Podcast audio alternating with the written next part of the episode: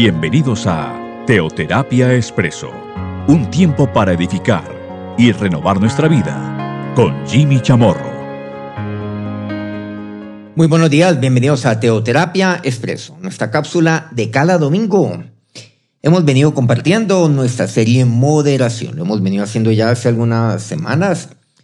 Moderación, el vivir con moderación. La palabra es Incluso, pues hay varios términos los cuales se emplea para moderación, como por ejemplo, Pablo me habla acerca de la gentileza, moderación, moderación o hipocresía. Compartíamos ahora, la semana pasada, el domingo pasado. Hemos hablado acerca de lo que es la libertad.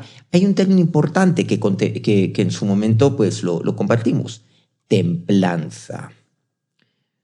La libertad tiene que ver también con eh, la moderación. Bueno, aquí hemos venido pues, compartiendo algunos aspectos fundamentales acerca de la moderación. Moderación siendo definida esta como cordura, sensatez, templanza en las palabras o en las acciones. Bueno, y tiene que ver con la forma de actuar, de hablar, de obrar, de comportarse. Tiene que ver con la forma de expresarse con mesura y con sobriedad. Pero recordemos, sin caer en los excesos, sino siempre actuando con sensatez y con cordura.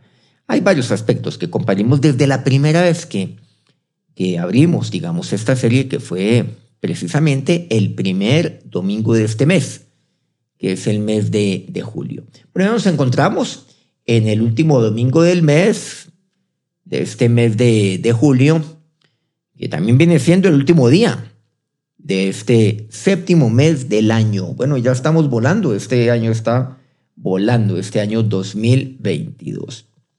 Vamos a compartir algo fundamental frente al tema de la moderación, ya lo que hemos hablado, cordura, sensatez, sobriedad, tiene que ver con libertad, pero nunca cayendo en excesos, siempre manteniendo la sensatez, siempre. Dice Santiago 1, versículo 22. Comencemos por ahí porque vamos a leer algunos apartes, algunos versículos de Santiago capítulo 1. Es más, básicamente pues ahí nos vamos a concentrar en Santiago 1. Pero dice el 22, sed hacedores de la palabra y no tan solamente oidores, engañándoos a vosotros mismos. Versículo 25 mas el que mira atentamente en la perfecta ley, la de la libertad, y no persevera en ella, no siendo oidor olvidadizo, sino hacedor de la obra, este será bienaventurado en lo que hace. Bueno, comencemos con algo. El versículo 22 enfatiza el término hacedor pero sed hacedores de la palabra. Ese es un énfasis muy importante en el cual hace hincapié Santiago, el apóstol Santiago. Tanto que nos habla Santiago acerca de esto, sed hacedores de la palabra. Pues me habla acerca de, recordemos, que la fe sin obras es muerta. Y hace allí, pues, hace una argumentación bastante, bastante profunda, interesante frente a lo que compete este tema? Bueno, básicamente Santiago me habla acerca de, de, del hacer, de el actuar moderadamente, el no quedarme, por otro lado, eh, simplemente ahí. No, o sea, mi fe es una fe activa, eso es lo que él dice. Mi fe no es una fe pasiva. Mi fe no puede ser una fe de escritorio, no puede ser una fe de, de, mi alcoba, limitado únicamente pues a mi oración, siendo esto fundamental, por supuesto, en mi vida sino que tengo que ser hacedor de ella. Hacedor de la palabra. Entonces aquí podemos decir que el que solamente es oidor es esclavo. Por eso aquí me dice, y no tan solamente oidores. La palabra me habla acerca de la perfecta ley, recordemos, la de la libertad. Bueno, el que no anda en libertad, por lo tanto, ¿en dónde está? Pues está en esclavitud. Entonces, cuando usted se limita a ser oidor, usted es esclavo, porque no es hacedor. El oidor ¿Por qué estamos asegurando que es esclavo? El esclavo no puede salir de donde se encuentra. O sea, el esclavo no puede hacer. Pero yo sí. Yo tengo la libertad de hacer todo lo que me dice, eso sí, la palabra de Dios. Eso es actuar con moderación, con sensatez, con cordura. Eso es. Pero el ser hacedor, de manera que aquí podemos decir que el moderado hace. Aquella persona que actúa con moderación hace. O sea, no se queda brazos cruzados, sino que hace.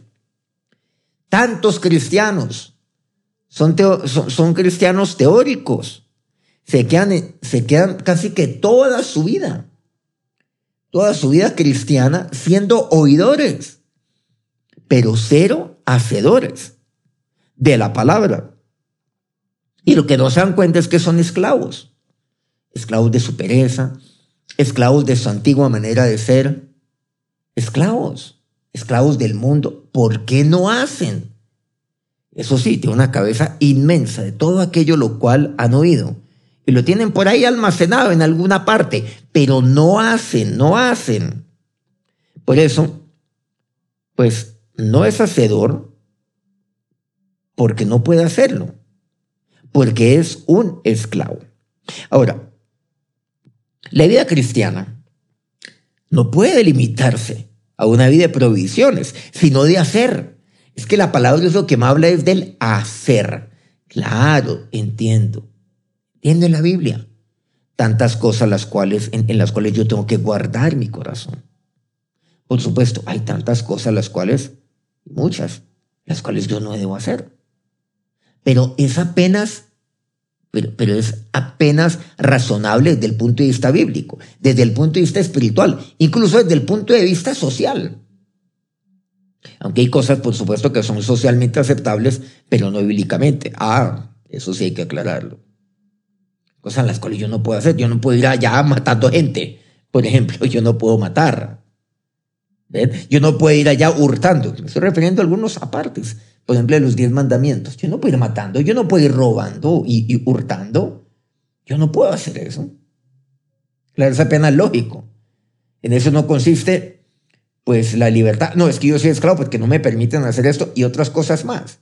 Pero de igual manera, yo no puedo vivir mi vida eh, odiando, señalando.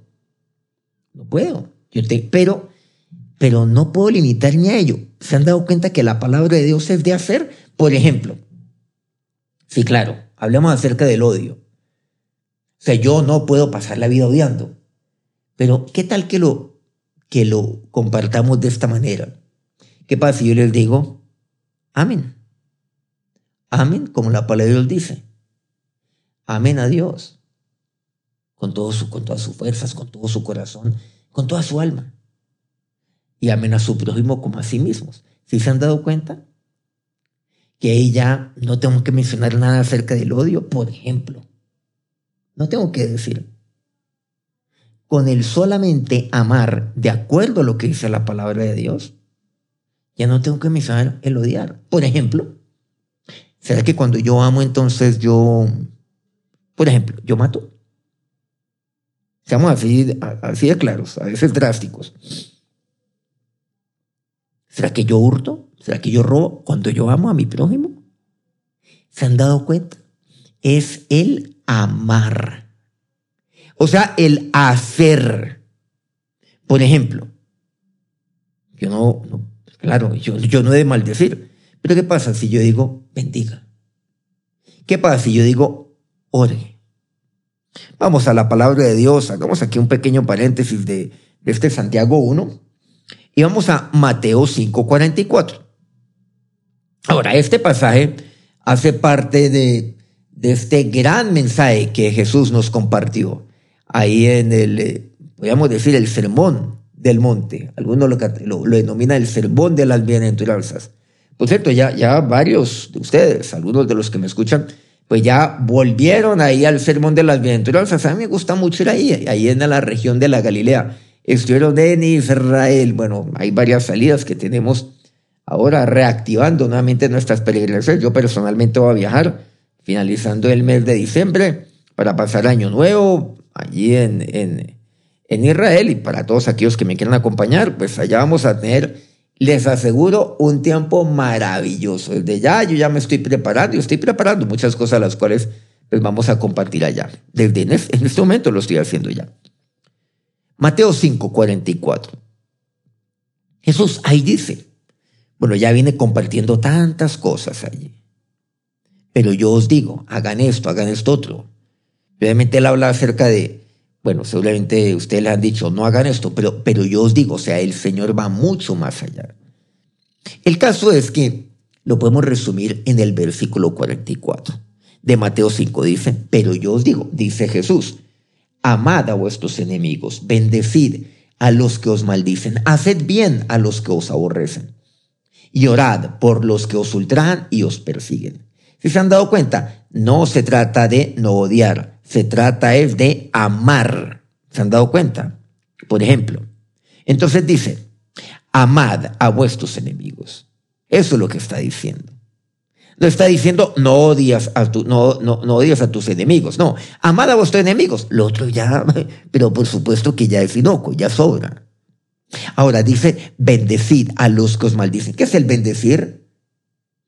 El, eh, o sea, el hablar bien, el hacer bien. Eso es lo que significa. El amar, ¿qué es? Eso es un verbo, amad. Un verbo. O sea, eso es y un verbo es algo de lo cual yo llevo a cabo permanente, es un ejercicio permanente en mi vida, como el bendecir lo es. Ahora dice, en tercer lugar, haced bien. Ah, hay duda de ello. Haced bien. Por eso el moderado hace. Y eso lo vemos en Santiago. Porque donde yo no haga eso, ¿qué es lo que va a pasar conmigo? Sino que, pues, yo, yo voy a vivir engañado. Dice, engañándoos a vosotros mismos, volviendo a Santiago 1.22, que ya lo compartimos, ya lo leímos.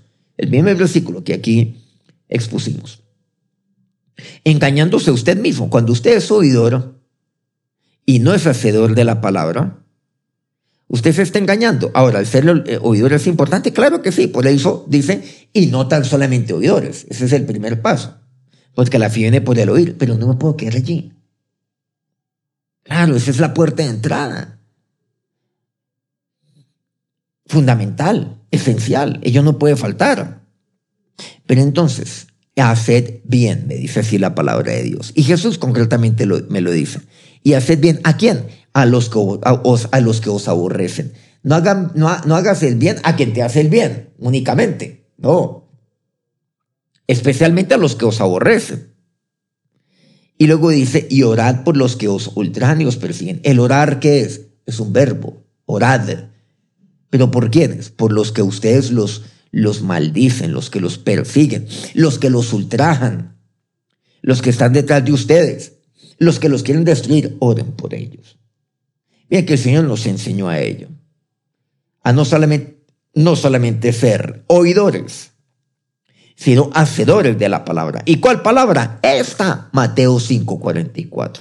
Ay, tan lindo que suena, tan lindo que se oye ese versículo, Jimmy de Mateo 5:44. Eso que pues aquí estoy obviando, aquellos versículos anteriores.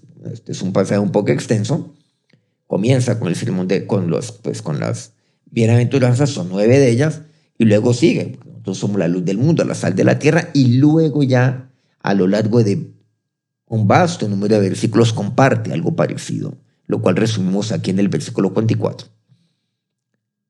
Entonces Mateo 5:44 me habla de hacer. Para ser hacedor, yo tengo que ser libre. De lo contrario, voy a quedar como oidor.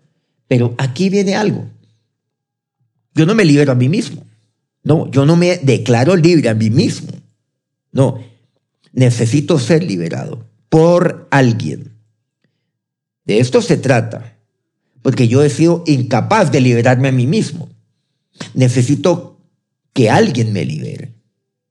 Por eso el versículo 25 de Santiago 1, que ya lo leímos, el que mira atenta en la perfecta ley, la, la, de la libertad, y persevera en ella, ¿en cuál? La perfecta ley, la de la libertad. Que lo que me dice, no siendo oído olvidadizo, sino hacedor de la palabra.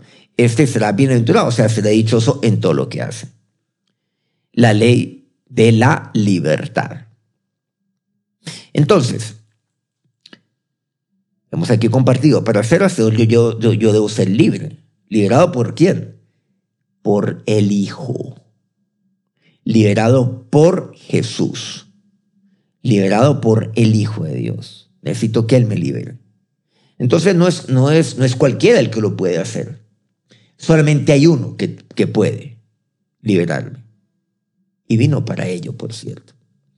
La ley de la libertad es la perfecta. ¿Saben por qué? Porque el amor de Dios es perfecto. El amor es perfecto. El amor es más, me dice la palabra de Dios que cubre todas las faltas. ¿Por qué? Porque lo perfecto cubre todo. Colosenses 3:14, Pablo me comparte y me dice, y sobre todas estas cosas vestidos de amor, que es el vínculo perfecto. Ese es el vínculo. Todo lo vincula y lo hace perfecto. Entonces, ¿cuál es el mejor mensaje que se pueda compartir?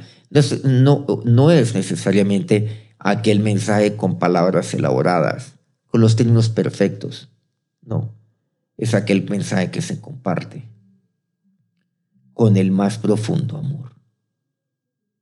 Así, así yo me equivoqué en mis términos. Me equivoqué con algunas palabras que yo empleé. Pero el amor cubre todas mis faltas. ¿Se han dado cuenta? Colosenses 14. Ahora vamos a 1 Juan 4:18. Dice, en el amor no hay temor, sino que el perfecto amor echa fuera el temor, porque el temor ya vence castigo, donde el que teme no ha sido perfeccionado en el amor. Volvamos a Santiago 1. Esta vez vamos al versículo 26. Vamos a seguir avanzando aquí. Si alguno se cree religioso entre vosotros y no refrena su lengua, sino que engaña su corazón, la religión del tal es vana. O sea, el que no refrena su lengua, esclavo es de su lengua. Eso es lo que quiere decir. El que no la refrena, y refrenar también es un verbo, no es el hacer. O sea, ¿y aquí qué me dice? Sino que engaña su corazón. Si alguno se cree religioso entre vosotros y no refrena su lengua, sino que engaña su corazón, tal religión es vana. Nuevamente aquí llama la atención algo, reitera que vive engañado. Vive engañado, porque su religión es vana. Vive engañado, es el versículo 26. Pero es que acaso eso no lo habíamos visto en el versículo 22. Pero sed hacedores de la palabra y no solamente oidores, engañándoos a vosotros mismos. ¿Y qué es lo que dice? Sino que engaña su corazón. Miren que en ambos casos, el engaño de dónde viene? No viene de afuera. No es que alguien me esté engañando. Ah, es que yo estoy engañado. No, es que yo mismo me estoy engañando. Y estoy engañando mi corazón. Tanto en el versículo 22 como en el 26, aquí reitero, pues enfatiza exactamente lo mismo sino que engaña su corazón. El que no refrena su lengua, pero se cree espiritual, se cree que conoce de Dios, vive engañado, vive engañado. Entonces aquel que tiene esa lengua, esa lengua que la tiene tan larga que con ella se peina, cuando la tiene así de larga, cuidado, usted vive engañado. ¿Y, quién lo está engañando? Usted mismo se está engañando. Usted mismo se está comiendo el cuento. Y, una manera de engañarse, ¿saben cuál es? Repetirse las mismas cosas y a otras personas les, dice tantas cosas, pero ¿para qué? Para que él mismo se convenza de ello. Y para, por supuesto, convencer a otros, pues, de, su espiritualidad, de, su, de la grandeza, del conocimiento de Dios que tiene.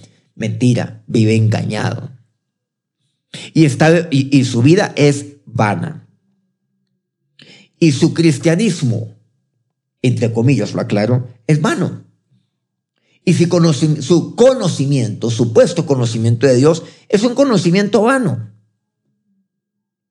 El que no refrena su lengua, tiene su corazón endurecido y su conciencia cauterizada. Me dice Pablo.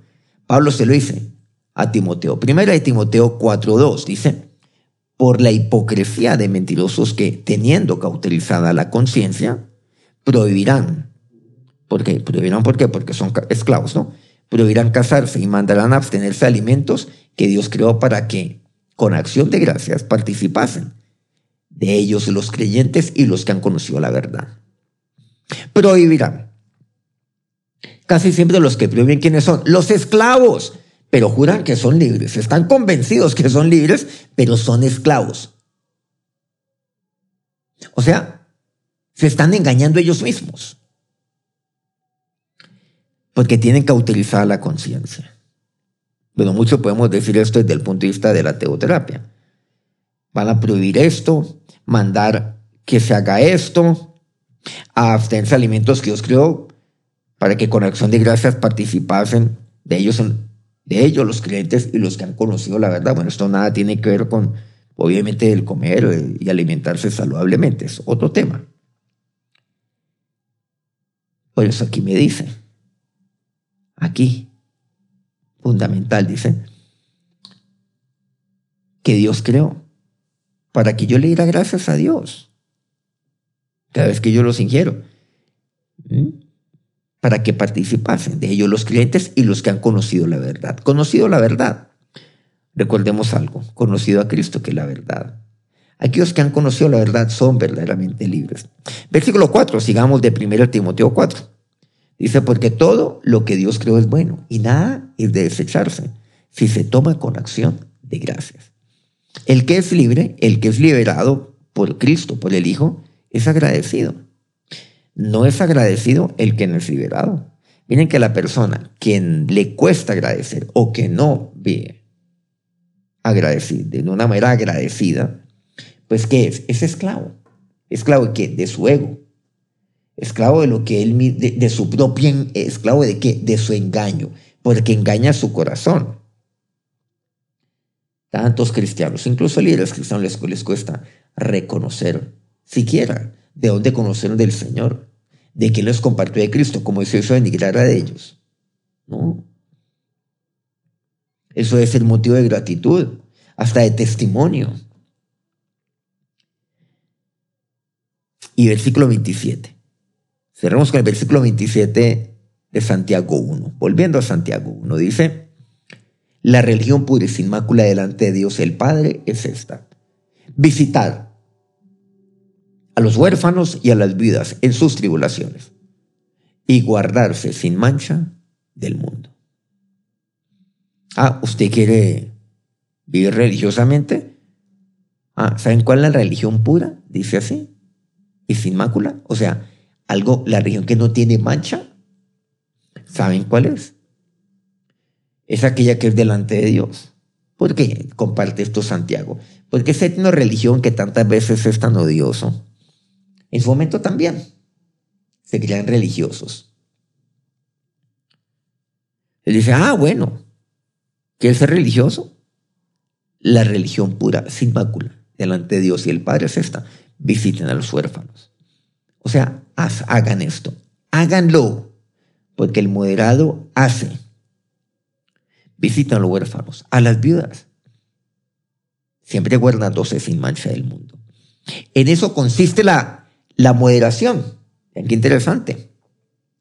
La vida de libertad, la vida de moderación, la de templanza, consiste en hacer todo lo que me dice la palabra de Dios, en hacerlo con libertad, pero siempre guardándose sin mancha del mundo siempre.